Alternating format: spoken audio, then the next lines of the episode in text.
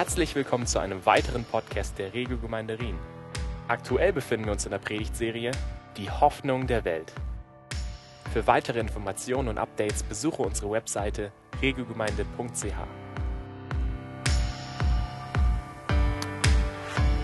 Wenn man vom Gemütszustand im Moment ausgeht, Puls, Tendenz durch Decke, das Gefühl, ich habe eine Predigt vorbereitet, keine Ahnung, was ich eigentlich sagen will. Gedanken wie weg. Habe ich heute Morgen realisiert, dass es eigentlich ziemlich voll von Gnade ist, dass ich heute überhaupt da stand. Das ist mir erst heute Morgen richtig bewusst worden. Warum? Und zwar aus einem ganz praktischen Grund. Ähm, vielleicht gibt es gewisse Sachen, die man so als Ü50-Mensch nicht mehr gleich machen sollte wie mit 20 oder 25. Und zwar gestern Morgen bin ich zum Bad aus bei uns. Und vielleicht diejenigen, die unser Haus ein bisschen kennen, die wissen es auch privat, wenn, wenn man zum Bad rauskommt, dann geht es hier gerade Stegen ab. Mehr oder weniger. Also schon, aber ziemlich straight so. Man kann mit einem Schritt kann man die Stegen ab. Das war nicht mein Plan, aber es wäre fast so passiert. Warum? Weil wir leben in einer Zeit, wo alles schnell gehen, effizient, nicht viel Zeit verlieren, weil Zeit habe ich nicht. Also vorwärts machen. Das hat zur Folge gehabt, dass ich, als ich zum Bad aus bin, habe ich gleichzeitig meine Trainerhosen abziehen. Hm? Das ist nicht gut gekommen. Warum? In dem Moment ist der Ton weg. Nicht weg? Ah, okay. Ich habe das Gefühl, er ist weg. Nochmal, ich probiere nochmal. Die Hose habe ich runtergemacht, wollte zu, zu den Trainerhosen aus. Ist natürlich nicht gegangen, weil ich hängen geblieben bin. Und was ist passiert? Da ist das Loch abgegangen, die Stege. Ich weiß nicht, warum ich nicht schlussendlich dort oben geflogen bin. Aber ich habe mir das Knie angetatscht, da ist es offen, da habe ich eine Schramme und da habe ich eine blaue Möse, weil ich irgendwie in das Geländer reingeflogen bin. Und da habe ich mich vermutlich wieder zurückheben Ich weiß es nicht. Aber Tatsache ist, dass ich nicht runtergeflogen bin. Also, das ist Gnade und Bewahrung, okay? Weil sonst würde ich jetzt wahrscheinlich nicht da stehen. Punkt. Okay, aber um das geht es eigentlich nicht. Sondern wir sind in dieser Predigtserie Hoffnung der Welt. Gemeint. Hoffnung der Welt. Und ähm, ich habe heute Predigt. Das Predigtthema ist Gottes heiliger Haufen. Und ähm, wenn ihr euch mal so umschaut und das Bild da, da werdet ihr einige von euch wieder erkennen. Ich habe mich selber auch wieder erkannt, ziemlich weit hinten. Dann äh, kann man davon ausgehen, Gott hat wirklich viel Humor. Weil äh, sonst würde er nicht Gemeinde bauen mit so Leuten wie uns, so einem schrägen Haufen. Und trotzdem das darf als heiliger Haufen benennen. Und das ist für mich so ein Paradebild. Ähm, nicht jetzt einfach nur, weil, weil wir dort alle kostümiert sind und etwas äh, Verkleidung an, irgendwie noch tolle Perücke. Aber einfach jeden einzelnen von uns, auch der jetzt hier sitzt, gehört zu dem heiligen Haufen. Und, äh, und das ist einfach genial, weil Gott tickt anders als wir. Und er tickt wirklich anders. Und das werden wir, glaube ich, nie in dem vollen Ausmaß erfassen. Und ich glaube, das Thema, das Spannungsfeld, oder, ähm, wie Gott sie gemeint sieht, wie Gott die Gemeinde sieht und wie wir die Gemeinde sehen, ist oft so diametral auseinander heute. Gerade in unserer heutigen Zeit, wo wir leben. Ähm, Gott hat immer die gleiche Sicht von seiner Gemeinde, von seiner weltweiten Gemeinde, von der lokalen Gemeinde. Aber wir Menschen haben oft äh, differenzierte Sicht oder auch durch die ganzen Jahrhunderte eine andere Sicht. Oder wir haben das Gefühl, die Gemeinde muss heute anders ticken oder es muss alles anders sein, was auch immer. Da komme ich ja später noch darauf zurück. Die Gemeinde gesehen durch die Augen vom Vater, da hat der Paulus, das finde ich genial, gerade im 1. Korinther, wo er den Brief schreibt an die Gemeinde von Korinth, können jetzt hier mitlesen, wo er für die Gemeinde dankt. Und wenn, wenn ihr so den Korintherbrief durchlesen, dann werden wir merken, oder merken wir alle, auch in dieser Gemeinde ist nicht alles zum Besten gestellt gewesen. Die haben auch Probleme gehabt.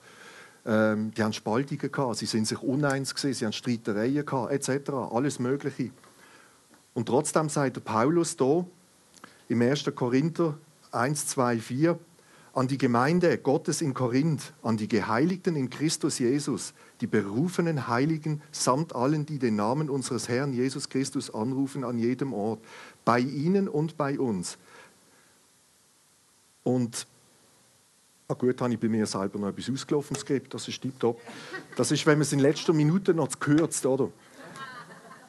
Der wichtigste Teil ist nämlich unten. Ich danke meinem Gott. Das habe ich bei mir rausgestrichen, warum auch immer. Das ich danke meinem Gott alle Zeit euretwegen für die Gnade Gottes, die euch gegeben in Jesus Christus. Ich danke meinem Gott für euch. Also er hat, er hat dankt für, die, für den heiligen Haufen, wo dort zusammen war. Obwohl die nicht perfekt waren, obwohl sie voll Fehler waren. Streitereien, Spaltungen. Aber er hat für die Leute dort dankt, er hat für die Leiter dort dankt, für den heiligen Haufen hat er dankt. Er hat gesagt, jedes Mal, wenn ich bete, ich danke für euch. Ich bin so dankbar. Im 1. Korinther 1,10 sagt er weiter, Geschwister, im Namen von Jesus Christus, unseren Herrn, fordere ich euch alle auf, eins zu sein. Redet so, dass eure Worte euch nicht gegeneinander aufbringen und lasst es nicht zu Spaltungen unter euch kommen. Seid vielmehr ganz auf dasselbe Ziel ausgerichtet und haltet in völliger Übereinstimmung zusammen. Also hat, sie, er hat eine klare Botschaft gehabt, hat sie aufgerufen und gesagt, hey, hört auf, werdet eins, die sind Gemein Gottes, die sind nicht zufällig einfach so zusammengewürfelt. Die sind Gottes heilige Hufe, sind eins. Er selber, Paulus bekräftigt das noch im 1. Korinther 15, 19, wo er sagt, ich, ja, ich bin der unwürdigste von allen Aposteln. Eigentlich verdiene ich es überhaupt nicht, ein Apostel zu sein, denn ich habe die Gemeinde Gottes verfolgt. Dass ich trotzdem ein Apostel geworden bin, verdanke ich ausschließlich der Gnade Gottes. Und wenn man die Geschichte von Paulus kennt, dann weiß man, was er eigentlich gemacht hat, bevor, bevor er zurückgekommen ist, bevor er die Erkenntnis gekriegt hat von Gott. Er hat Christen verfolgt, er hat Gemeinden verfolgt. Das, wo er am Anfang sagt, hey, sind eins, lönt Spaltungen nicht zu, hat er selber aufs Übelste gemacht mit der Überzeugung, das, was er macht, ist das Richtige. Und im Grunde genommen könnte man einfach wirklich alle Bibelverse gerade so durchgehen vom 1. Korinther. Weil es, es ist genial, was Paulus da für eine Sicht hat. Und wenn wir einen Sprung machen, in Epheser 3,9 sagt er, es ist mein Auftrag, allen Menschen die Augen zu öffnen, wie der Plan verwirklicht wird den Gott, der Schöpfer des Universums, vor aller Zeit gefasst hatte. Bisher war dieser Plan ein in Gott selbst verborgenes Geheimnis. Doch jetzt sollen die Mächte und Gewalten in der unsichtbaren Welt durch die Gemeinde die ganze Tiefe und Weite von Gottes Weisheit erkennen. Also, doch jetzt sollen die Mächte und Gewalten in der unsichtbaren Welt durch die Gemeinde die ganze Tiefe und Weite von Gottes Weisheit erkennen. Das ist genial.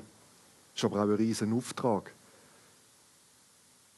Und ich habe bewusst jetzt gerade ein paar Bibelfers hintereinander gebracht, weil das ist einfach Gottes Sicht von der Gemeinde.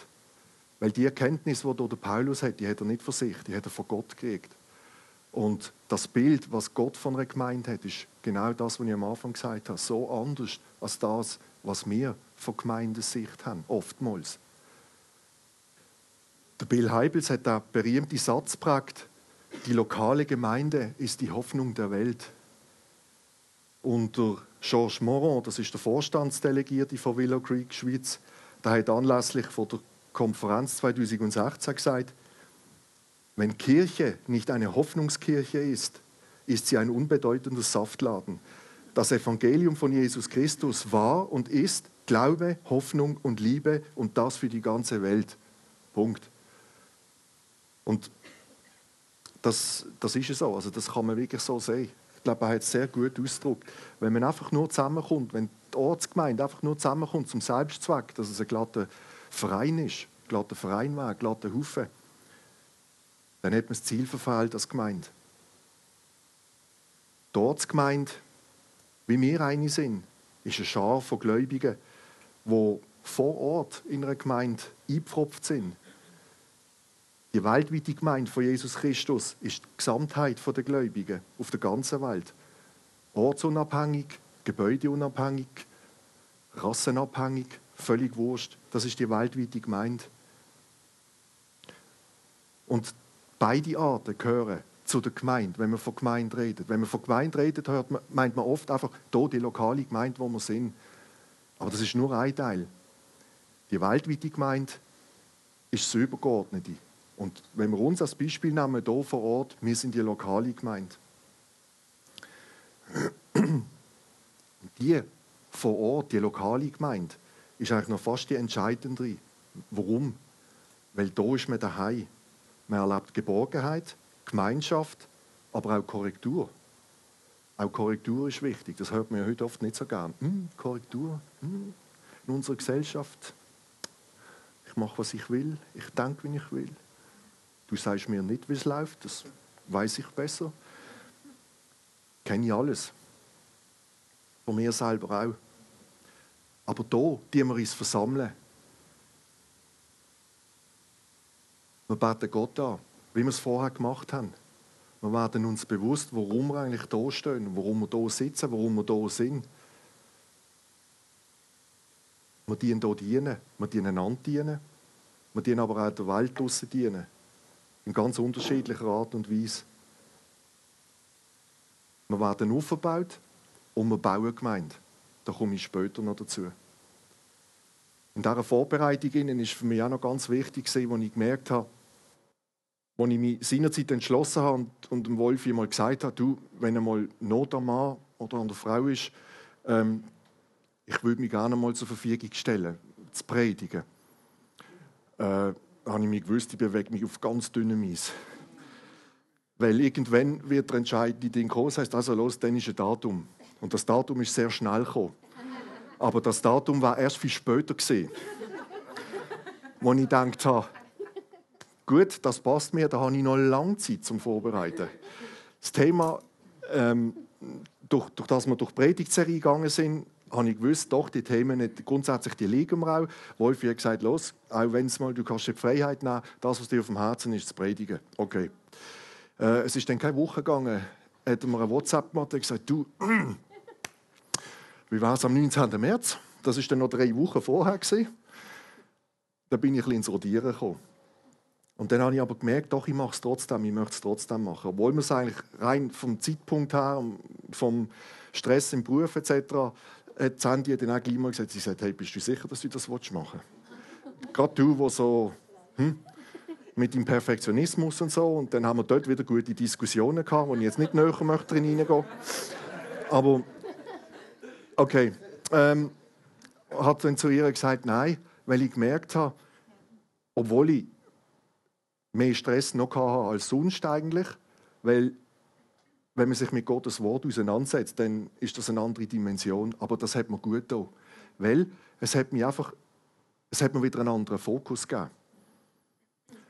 Als nur meine täglichen Probleme und Sorgen, die ich habe im Geschäft, mit dem Chef, mit den Mitarbeitern, äh, daheim Unterschiedlichkeiten, Diskussionen, was auch immer. Aber einfach den Schritt wieder zurückgehen und sagen, hey, um was geht es eigentlich? Was mache ich da? Warum bin ich da? Und in dieser ganzen Vorbereitung habe ich gemerkt, wie das gut da hat. Wie ich auch wieder zu einer Ruhe gekommen bin. Wo.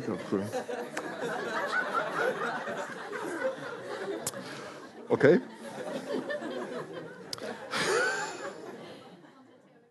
Andere Theologie. Also, wie ich neu wieder in eine Ruhe gekommen bin. Und das hat mir wirklich geholfen, mich zu fokussieren. Dann, obwohl es Mehraufwand war, habe ich es nicht als Mehraufwand erlebt. Ich habe es als, als befreiend, als hilfreich empfunden. Und es ist mir auch neu bewusst worden in dem Moment. Jesus baut sie Gemeinde. Er baut sie. Und das ist einfach das, das Momentum, hat es mir nochmal wie neu er hat mich gebraucht oder er braucht mich jetzt auch. Ähm, mit meiner völligen Unvollkommenheit. Hoffe, dass der ja habt, all das, oder? Ähm, aber das ist völlig unwichtig. Jesus baut sie Gemeinde. Und dass wir uns das immer wieder einfach neu bewusst werden auch. dass Jesus sie Gemeinde baut. Wir sind sein Bodenpersonal, ich nenne das bewusst jetzt einmal so, und sind seine Werkzeuge, die er uns dazu braucht. Jesus braucht uns grundsätzlich nicht. Er könnte das alles allein machen. Aber er möchte mit uns die Gemeinde bauen. Er möchte. Er sagt, hey, ich will das mit euch, mit jedem Einzelnen von euch, möchte ich das machen. Das ist eine Herzensangelegenheit. Und ein schönes Beispiel, auch ganz am Anfang in Matthäus 16, 13 bis 19. Als Jesus in das Gebiet von Caesarea Philippi kam, fragte er seine Jünger, für wen halten die Leute den Menschensohn? Manche halten dich für Johannes den Täufer, antworteten sie. Manche für den Menschensohn, äh, für Elia und manche für Jeremia oder einen der anderen Propheten. Und ihr, fragte er, für wen haltet ihr mich? Simon Petrus antwortete, du bist der Messias, der Sohn des lebendigen Gottes. Darauf sagte Jesus zu ihm, glücklich bist du zu preisen, Simon, Sohn des Jona, denn nicht menschliche Klugheit hat dir das offenbart, sondern mein Vater im Himmel. Deshalb sage ich dir jetzt, du bist Petrus, und auf diesen Felsen werde ich meine Gemeinde bauen. Und das Totenreich in, mit seiner ganzen Macht wird nicht stärker sein als sie. Ich werde dir die Schlüssel des Himmelsreichs geben. Was du auf der Erde bindest, das wird im Himmel gebunden sein. Und was du auf der Erde löst, das wird im Himmel gelöst sein. Ich denke, so eine Erkenntnis, das kann man nicht einfach durchlehren, nur durchs Lesen von der Bibel im intellektuellen Sinn oder Studieren gewinnen, sondern das ist eine Offenbarung, die von Gott kommt. So eine Erkenntnis. Und durch die göttliche Erkenntnis hat Petrus auch eigentlich den riesen Auftrag gekriegt. Ich glaube, die Dimension dort, wo Jesus gesagt hat, du bist Petrus und auf diesen Felsen werde ich meine Gemeinde bauen. Ich glaube, in dem Moment hat, Petrus nicht gecheckt, was das wirklich heißt. Das hätte er nicht können. Weil er hat ja dann noch ganz anders gemacht und verbockt, bevor es dann so weit gekommen ist. Und eigentlich zu dem Felsen geworden ist, wo Jesus dort gemeint hat damals. Und ich bin überzeugt, wenn Petrus im vollen Ausmaß das gewusst hat, was ihn dort erwartet, dann hat er entweder war durchgedrüllt, weil er realisiert hat, das kann er nicht, oder es hat ihn so einen größeren Wahnsinn gepackt, dass Jesus ihm den Auftrag gegeben hat, dass er auch durchgedrüllt war. Und so wie das bei Petrus war, dass er so eine Offenbarung gekriegt hat, so ist es auch noch heute. Es ist nicht anders. Petrus hat ein Bekenntnis abgelegt zu Jesus und Jesus hat ihm die Offenbarung gegeben und hat gesagt, du hast es, auf Deutsch gesagt, heute, du hast es gecheckt. Oder heute würde man sagen, du hast Kraft. Jo. Und aus diesem Grund, du bist Petrus und auf diesen Felsen werde ich meine Gemeinde bauen. Also Petrus und der Apostel sind das Fundament und Jesus ist der Eckstein. Und das ist immer noch heute so. Und das ist gestern so das ist am Morgen so. Ich möchte vier Punkte ein bisschen genauer anschauen heute Morgen, wo es eben darum geht, um den heiligen Haufen. Was ist gemeint? Die Aufgaben der Gemeinde. Und auch ganz praktisch, was habe ich denn davon, wenn ich in einer Gemeinde bin? Und die praktische Anwendung.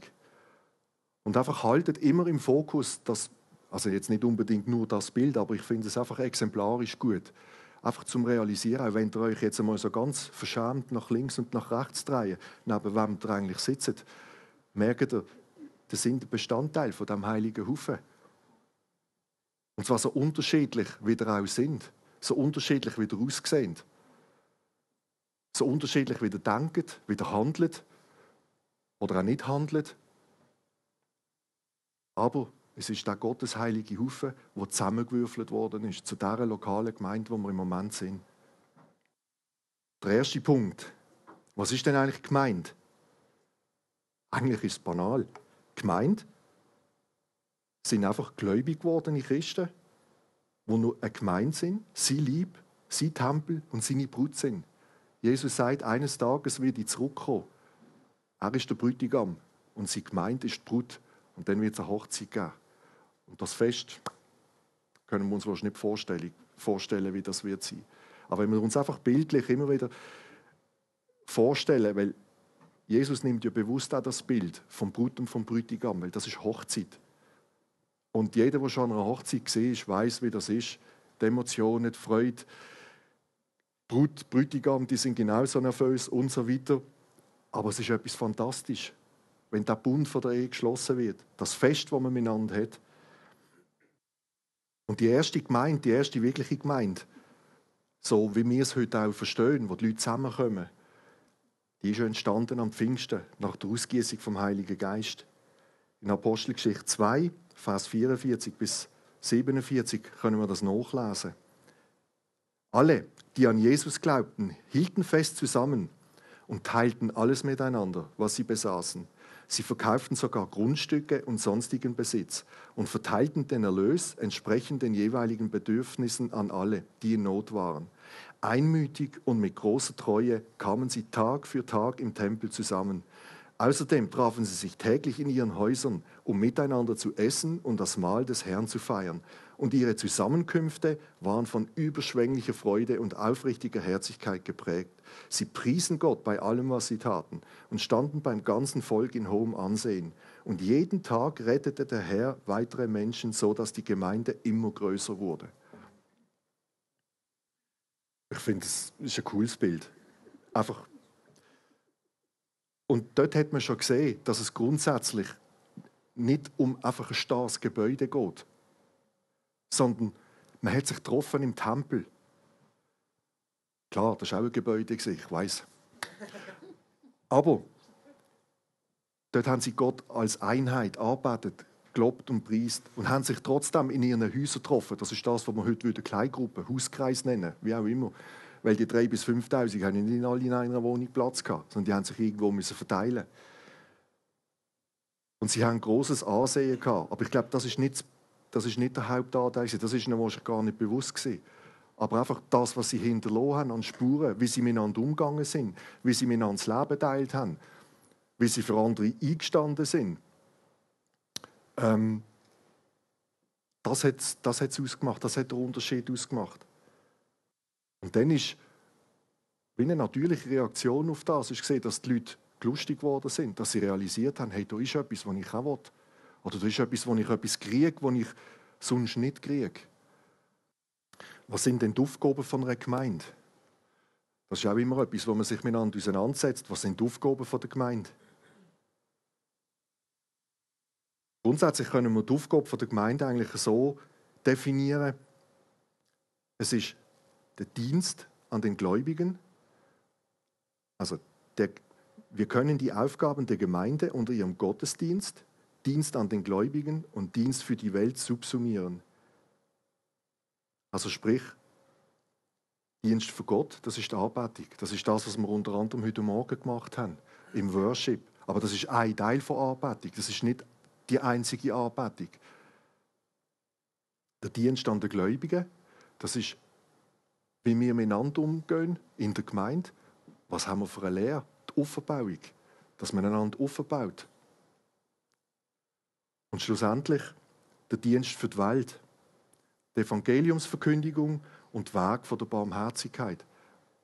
Das tönt jetzt relativ abstrakt, aber das, ist, das sind ganz praktische Sachen. Und auch hier das Bild, es ist wie Glauben, Liebe, Hoffnung.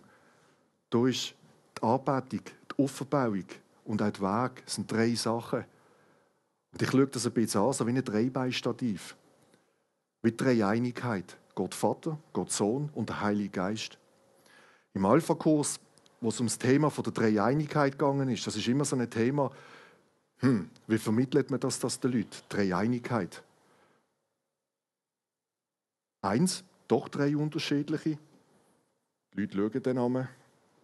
Habe ich jetzt nicht so verstanden, aber, aber was mir dort seinerzeit geholfen hat, ist plötzlich so eine, ein Bild von einem Dreibeinstativ.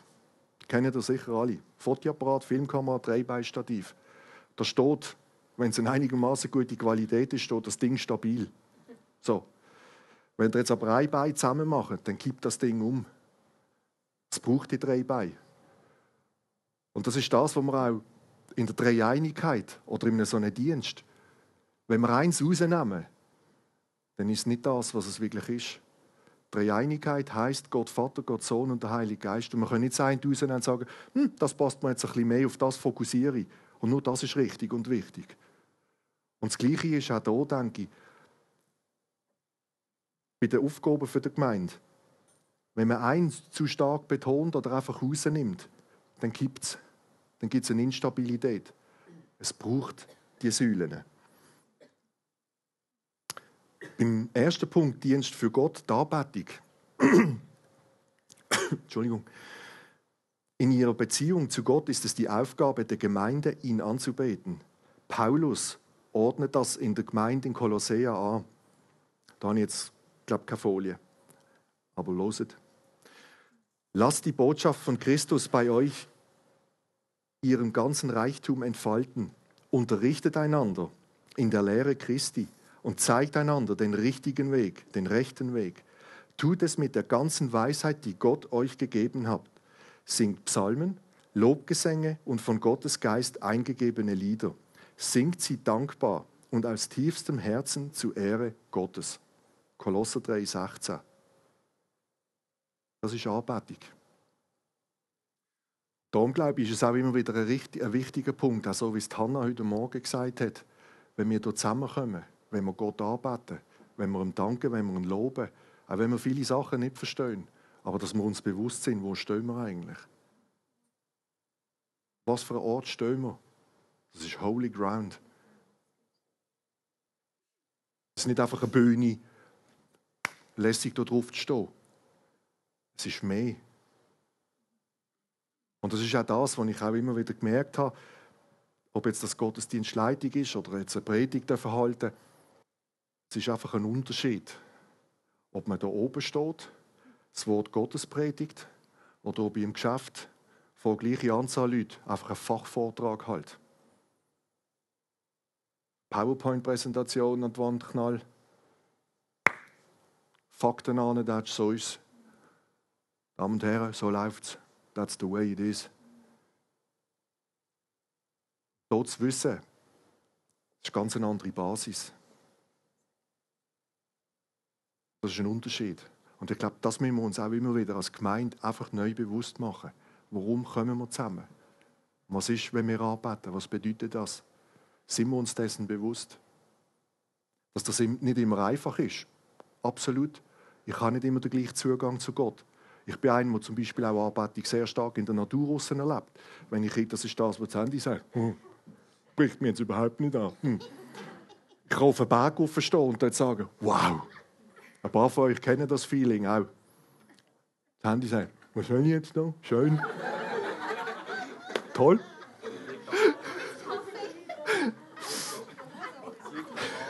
Liegt am Namen. Okay. Aber ich kenne andere, die das mit mir teilen können. Und das finde ich lässig. Aber es zeigt einfach, wie, wir, wie jeder anders gestrickt ist. Dass die Anbetung nicht für alle gleichbedeutend ist oder am gleichen Ort, wo das Gleiche intensiv können erleben Und das ist auch richtig. Das ist wieder die, der heilige Haufen, der so unterschiedlich ist, wo man nicht einfach alle über einen Strang ziehen kann. Der Dienst an den Gläubigen selber, die Offerbauung. Gott hat uns zur Gemeinschaft mit ihm und unseren Brüdern und Schwestern im Glauben berufen. Wir erfüllen gemeinsam eigentlich das größte Gebot, Gott und den Nächsten zu lieben. Und beides gehört zusammen. In der Gemeinde dienen wir gemeinsam Gott, wir hören auf ihn, wir beten ihn an. Und wenn man so die Bibel durchliest, dann stehen wir als Gemeinde. Die Gemeinde steht in der Verpflichtung, diejenigen geistlich zu ernähren, die bereits Gläubige sind und sie zur Reife im Glauben aufzubauen. Das sagt auch im Kolosser 1,28. Paulus. Paulus hat gesagt, dass sein eigenes Ziel nicht einfach nur ist, Menschen zu anfänglichen oder zum anfänglichen Glauben zu führen, sondern jeder Mensch vollkommen in Christus Jesus darzustellen. Und er sagt das im Vers 1,28. Ihn, Jesus, verkündigen wir. Wir zeigen jedem Menschen den richtigen Weg und unterrichten jeden Menschen in der Lehre Christi. Wir tun es mit der ganzen Weisheit, die Gott uns gegeben hat. Denn wir möchten jeden dahin bringen, dass er durch die Zugehörigkeit zu Christus als geistlich reifer Mensch vor Gott treten kann. Und das ist die Aufgabe in der Gemeinde, die Gemeinde aufzubauen, die Lehre weiterzugeben, auf ganz unterschiedliche Art, durch Predigt, durch Kleingruppen, auch durch spannende Diskussionen, wo man sich mit dem Wort befasst und auseinandersetzt. Und weiter heißt es auch in Epheser 4, 11 bis 13, und er hat einige als Apostel eingesetzt, einige als Propheten, einige als Evangelisten, einige als Hirten und Lehrer. Sie haben die Aufgabe, diejenigen, die zu Gottes heiligem Volk gehören, für ihren Dienst auszurüsten, damit die Gemeinde, der Leib von Christus, aufgebaut wird. Punkt. Klaren Auftrag. Ist ein Bestandteil der Gemeinde. Und Verbauung kann durchaus auch bedeuten, dass es einmal Korrektur braucht, aber in Liebe. Dritter Punkt. Dienst für die Welt, Evangeliumsverkündigung und Werke der Barmherzigkeit. Jesus hat seinen Jüngern eigentlich ganz klar den Auftrag gegeben, machen zu Jüngern alle Völker in Matthäus 28, 19. Das ist der wichtigste Dienst, wo die Gemeinde der Welt gegenüber hat und Wortsnah hat. Der Dienst wird aber auch vom Dienst der Barmherzigkeit begleitet. Ein Dienst für Fürsorge, für Notleidende, wo im Namen vom Herrn oder wo zu Gott gehören oder einfach den Menschen grundsätzlich dienen. Man ist jetzt immer so ein bisschen versucht zu sagen, ja, Dienst Barmherzigkeit, das ist dann sofort die Not, nur die Notleidenden, wenn sie nichts essen haben, sie haben kein Geld, etc., etc.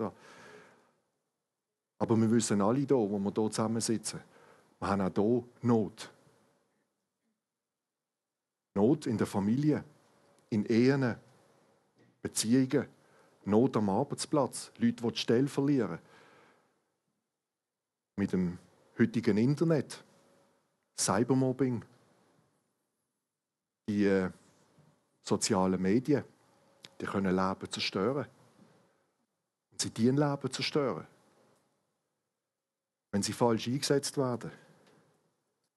Ich habe gestern einen interessanten Bericht auf dem ZDF gesehen, wo es um sogenannte Bots und Trolle gegangen ist. Ich weiß nicht, ob ihr das kennt, im Internetbereich. Bots und Trolle. Das ist folgendes. Es gibt Firmen, die sogenannte Bots anbieten.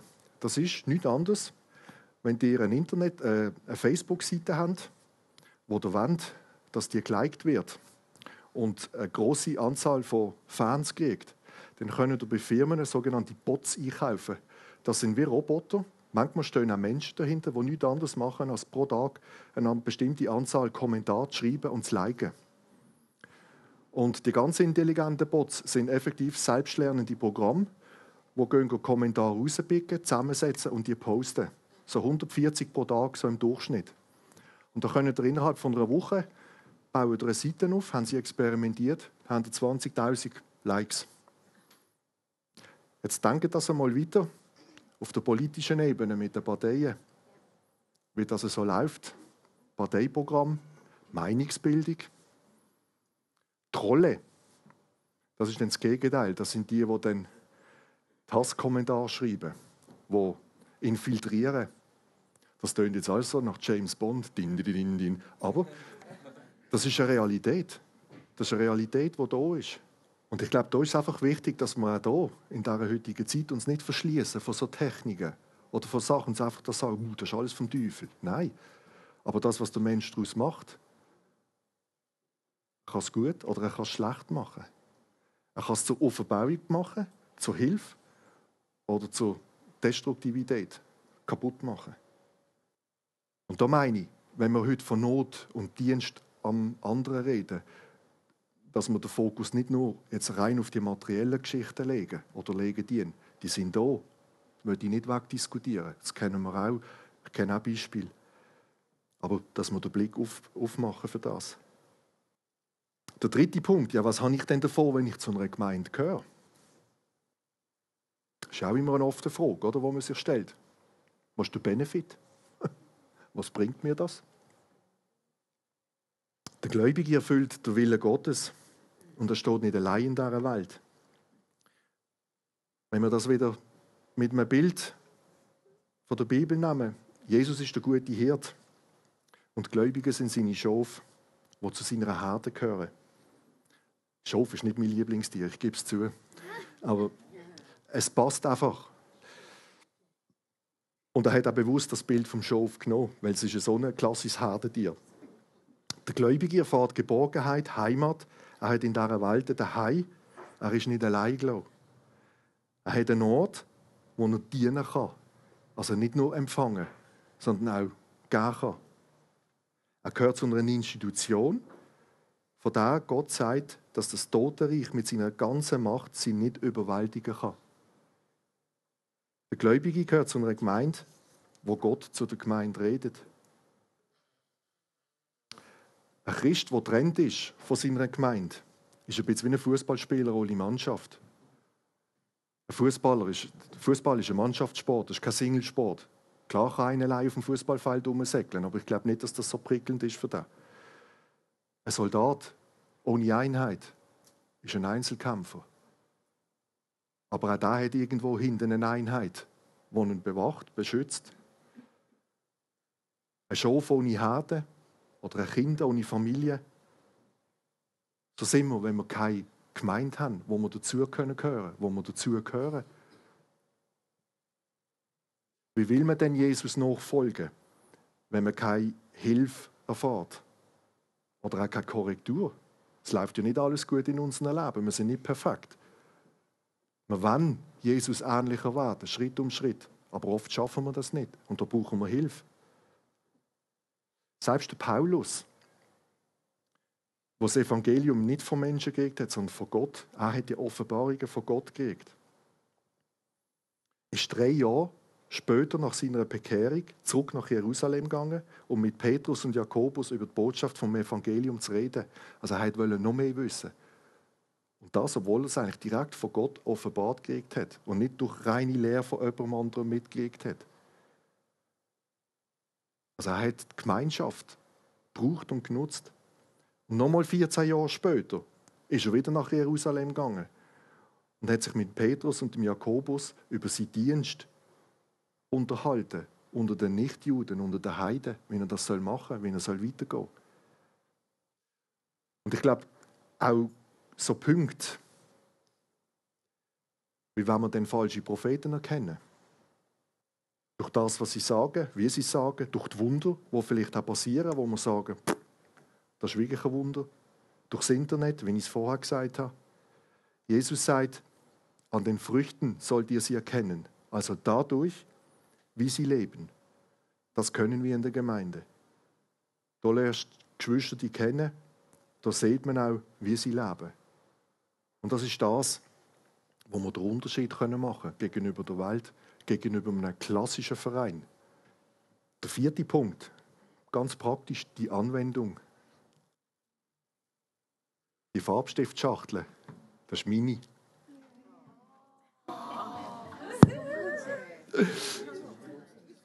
Sie sagt nicht benutzt, du Sascha, und du hast recht. Und ich sage dir auch nicht jetzt, wie, wie, wie viele Jahre dass ich die schon daheim habe.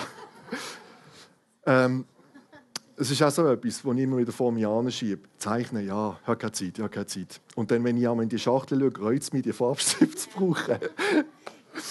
Aber das sind, das sind 120 Farbstifte drauf. Und ähm, wenn ihr die anschaut, die Farbe, die Farbvielfalt, die Unterschiedlichkeit, die Andersartigkeit. Genau so ist das der heilige Haufen hier. Kein ist gleich wie der andere. Kein. Aber wenn man die Farben mischt, gibt es wieder eine neue Nuance, es gibt einen neuen Farbton. Ist jetzt jeder Farbton gleich schön und hell und kräftig? Nein. Aber es hat seine Berechtigung. Man kann ihn brauchen. Gefällt mir jede Farbe? Nein. Dünn sie es, aber wir sind gemeint als Familie. Unterschiedlicher, wie wir nicht sein könnten. Und das ist auch die Herausforderung, die wir als Gemeinde haben, in einer, in einer Welt heute, in einer so einer selbstbezogenen Welt, wo eigentlich immer zuerst der eigene Nutzen im Vordergrund ist. Was bringt es mir? Das ist immer so die Hauptfrage. Was bringt es mir? Was habe ich davon? Das ist eigentlich so oft, muss ich ganz ehrlich sagen, das ist auch eine Frage, die ich mir immer wieder stelle. Immer wieder komme ich an den Punkt, wo ich sage, wenn ich das jetzt mache, was bringt mir das? Was habe ich da davon? Außer Aufwand. Wir es. Brauche ich nicht. Und ich glaube, das ist auch das, was wir als Gemeinde grundsätzlich heute schwer haben, Menschen zu erreichen und auch dadurch zu wachsen. Weil jeder möchte selbstbestimmt sein. Und darum ist, merke ich, je länger auch für mich ist das so ein wichtiger Punkt, auch die Wertschätzung der eigenen Gemeinde gegenüber zu haben. Warum wir da sind, warum es Leute gibt, die sich in einem vollzeitlichen Dienst einsetzen für die Gemeinde. Freiwillige, die so viel Opfer bringen in ihrer Freizeit, für die Gemeinde da zu sein, für den Dienst am nächsten da zu sein. Und auch die Wertschätzung für andere Gemeinden in ihrer Andersartigkeit. Das ist auch so ein Punkt. Oft sagen wir, wenn wir die wieder geworshipped haben, hey, oh, kannst nicht hören. Aber das ist nicht, das ist nicht gut. Schaut die Farbstiftschachteln an. Es gibt Unterschiede und die sind gut. Und es müssen nicht alle gleich so sein. Gott in seiner Kreativität hat eine Vielfalt geschenkt, die wir gar nicht genug hoch schätzen können. Aber wir missachten das oft und die uns nachher selber warten. Und sagen, nur so wie wir es machen, ist es recht. Und alles andere ist weniger gut. Das ist nicht das, was Gott will. So wie Jesus auch heute noch sucht, zu retten, was zu verloren ist, so ist das auch unser Auftrag. Auf ganz unterschiedliche Art und Weise. Der Bill Johnson hat in seinem Buch Eine Frage der Ehre, in einem Abschnitt, wo er so ein bisschen beschrieben hat, wie das so für ihn ist, wie, wie, ob die Leute zur Gemeinde gehören oder nicht, hat er unter anderem gesagt, wenn Leute zu mir kommen und mir etwas sagen, was in der Gemeinde anders werden soll, und ihre Ermahnung mit den Worten beginnen, die Gemeinde benötigt oder deine Gemeinde benötigt, dann weiß ich gleich, dass sie nicht ein Teil der Lösung sein werden. Sie haben sich in ihrem Herzen bereits vom Problem distanziert, indem sie die Worte die Gemeinde oder deine Gemeinde verwenden. Wenn sie fragen, weißt du, was unsere Gemeinde benötigt, dann weiß ich, dass sie bereit sind, ein Teil der Lösung zu werden. Und ich glaube, das ist ein riesen Unterschied. Riesen Unterschied von der Herzenshaltung. Bei uns auf der Homepage, ich weiß nicht, ob, ob du das alle auswendig wissen, was steht, wenn, wenn die Homepage aufrufen als erstes? Weiß es jemand? Also wir haben eine Internetseite. www.regiogemeinde.ch Also, loving God, loving people, loving life. Und unten drunter steht, unsere größte Freude besteht darin, Gott zu begegnen, seine Liebe an andere weiterzugeben, weil er das Beste ist, was uns passieren kann. Amen. Und das ist die Vielfalt, das ist die Vielfalt, die wir haben. Der John Ortberg sagt, unser Bedürfnis nach Gemeinschaft mit anderen Menschen und mit dem Gott, der uns erschaffen hat, ist für den menschlichen Geist das, was Nahrung, Sauerstoff und Wasser für den menschlichen Körper sind. Das ist es so. Wir sind per se nicht Einzelkämpfer. Auch wenn ich eine Woche lang im Bergen kann laufen kann, ohne mit einem Menschen zu reden, ich genieße es. Ich liebe es. Sandy würde sagen, keine Stunde. Das geht nicht. Aber ich merke, ich könnte das nicht das Leben lang haben. Ich brauche Gemeinschaft genauso. Was natürlich auch toll ist in so einer Gemeinde, wie wir sie haben. Das sagt John Ortberg auch. Und das ist so. Jeden ist normal, bis du ihn kennenlernst. Kennt ihr das? Es ist ja einfacher, auf die anderen dann zu schauen und zu sagen, ja, ja, ja, ja, das stimmt. Well. Aber ich glaube, selber ist man auch nicht anders. Und der Henry Nouwen sagt es dann noch ein bisschen präziser, indem er sagt, Gemeinschaft ist der Ort, an dem genau der Mensch lebt, mit dem du am wenigsten zusammenleben möchtest. Aber es ist doch so. Es ist doch so. Wir werden als, auch in der, in der lieblichen Familie, kannst du deine Familienmitglieder nicht aussuchen. Ich habe mir meine Schwester nicht können aussuchen und sage, nö, die will ich nicht. Doch, ich habe es aber formuliert. Als kleiner Bub, das sagt meine Mama heute noch. Meine, meine Schwester ist vier Jahre jünger. Und wo wir, wo wir ins Spital sind anscheinend und die Schwester heimgeholt, hat sie, ist sie in dem Bett gelegen und hat einfach brillt und brillt und brillt. Und ich bin anscheinend an dem Bett gestanden und habe gesagt, Mami, also ich bin dort ja vier gesehen. Nicht mit heimnehmen, die brillt immer. Ich habe heute eine gute Beziehung zu meiner Schwester.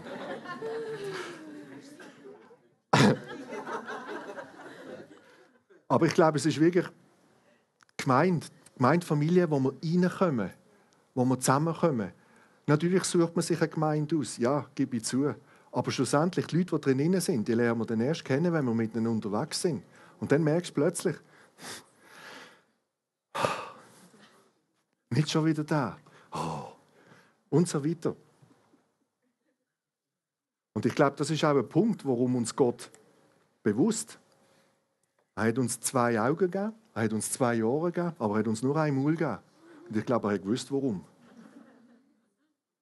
Und ich glaube, das machen wir oft zu schnell und zu spitz. Und es gibt ein gutes Sprichwort, das, das, ähm, das habe ich auch schon einmal im Geschäft benutzt, wenn es dann einmal so zu Situationen kommt, wo du sagst, jetzt ist genug. Ähm, bildlich kann man sagen, ein Wort ist wie ein Pfeil. Ja? So einmal vom Bogen geschnellt, kann er nicht mehr zurückgeholt werden. Und ich glaube, auch das ist etwas, wo man als Gemeinde, wo ich ganz am Anfang, wo Paulus gesagt hat, hey, schaut aufeinander, was ihr sagt, wie ihr miteinander umgeht. Habt Acht aufeinander, macht einen Unterschied. Sind nicht gleich wie die Welt. Das ist das, was euch ausmacht. Das ist das, was euch auszeichnet. Die Liebe untereinander. Ist das immer toll? Nein, ist es eine Herausforderung. Oh ja, aber immer wieder, aber hallo. Aber trotzdem, es wäre auch falsch, wenn man würde sagen, es ist immer alles friedlich und es ist immer alles höflich. Was ist friedlich und höflich? Friedhöflich. Und was ist friedhöflich? Tod. Das ist nicht die Meinung. Wir sollen uns miteinander auseinandersetzen. Das heisst auch, lasst Leute rein, wenn es läutet. Wir sollen einander schliffen. Wir sind alle rohe Diamanten, die geschliffen werden. Und das brauchen wir. Also, wir sind weit entfernt von friedlich und höflich. Das müssen wir zulassen können. Aber die Frage ist, wie machen wir das? Wie gehen wir miteinander um? In Liebe. Auch einander korrigieren, in Liebe. Und ich glaube, da haben wir viel Potenzial, alle zusammen, um das zu machen. Zum Schluss, interessant ist gesehen auch im Matthäus Kapitel 18, das ist eigentlich bevor es überhaupt Gemeinde gegeben hat, hat Jesus seinen Jüngern klare Anweisungen gegeben für das Leben in der Gemeinde. Es ist darum gegangen, um den Rangstreit der Jünger. Wer ist der Höchste? Da hätte er schon das erste Mal sagen da haben sie einfach nicht Kraft. Es geht nicht um das. Warnung vor Verführung von Abfall, also nicht 35 Liter Sack, sondern alles das, was uns ablenkt von Gott, alles das, was uns heute wichtiger ist. Vom verlorenen Schaf. Er geht jedem Einzelnen nach, auch wenn die anderen 99 da sind, das eine geht suchen. Zurechtweisung und Gebet in der Gemeinde. Wenn zwei Streit haben in der Gemeinde, sollen sie es in der Gemeinde lösen. Wenn sie es nicht können, sollen sie jemand zweites, drittes dazu nehmen, sollen sie es vor die Gemeindeleitung bringen. Es gibt eine klare Richtlinie, wie eine Gemeinde soll funktionieren Und von der Vergebung, der wichtigste Punkt, sagt, ja, wie viel Mal muss ich denn, wie viel muss ich denn dem vergeben? Jetzt haben wir schon dreimal gesagt, ja. Sagt Jesus, nein, 77 mal 7 mal 77 mal, also immer. Schön. Aber es ist richtig und es ist wichtig. Und das hat Jesus gesagt, bevor es die richtige, also die richtige erste Gemeinde überhaupt schon gegeben hat. Zum Schluss noch Epheser 4, 1, 6, die Einheit der Gemeinde und die Vielfalt der Aufgaben. Paulus hat das gesagt, als einer, der für sein Bekenntnis zum Herrn im Gefängnis ist, bitte ich euch nun, denkt daran, dass Gott euch zum Glauben berufen hat. und führt ein Leben, das dieser Berufung würdig ist. Keiner soll sich über den anderen erheben. Seid vielmehr und allen gegenüber freundlich und geduldig und geht nachsichtig und liebevoll miteinander um. Setzt alles daran, die Einheit zu bewahren, die Gottes Geist euch geschenkt hat. Sein Frieden ist das Band, das euch zusammenhält. Mit Einheit meine ich dies. Ein Leib, ein Geist und genauso eine Hoffnung, die euch gegeben wurde, als Gottes Ruf an euch erging. Ein Herr, ein Glaube, eine Taufe. Ein Gott und Vater von uns allen, der über alle regiert, durch alle wirkt und in allen lebt. Amen. Wir hoffen, du hattest viel Freude beim Zuhören. Für weitere Informationen und Updates besuche unsere Webseite regelgemeinde.ch.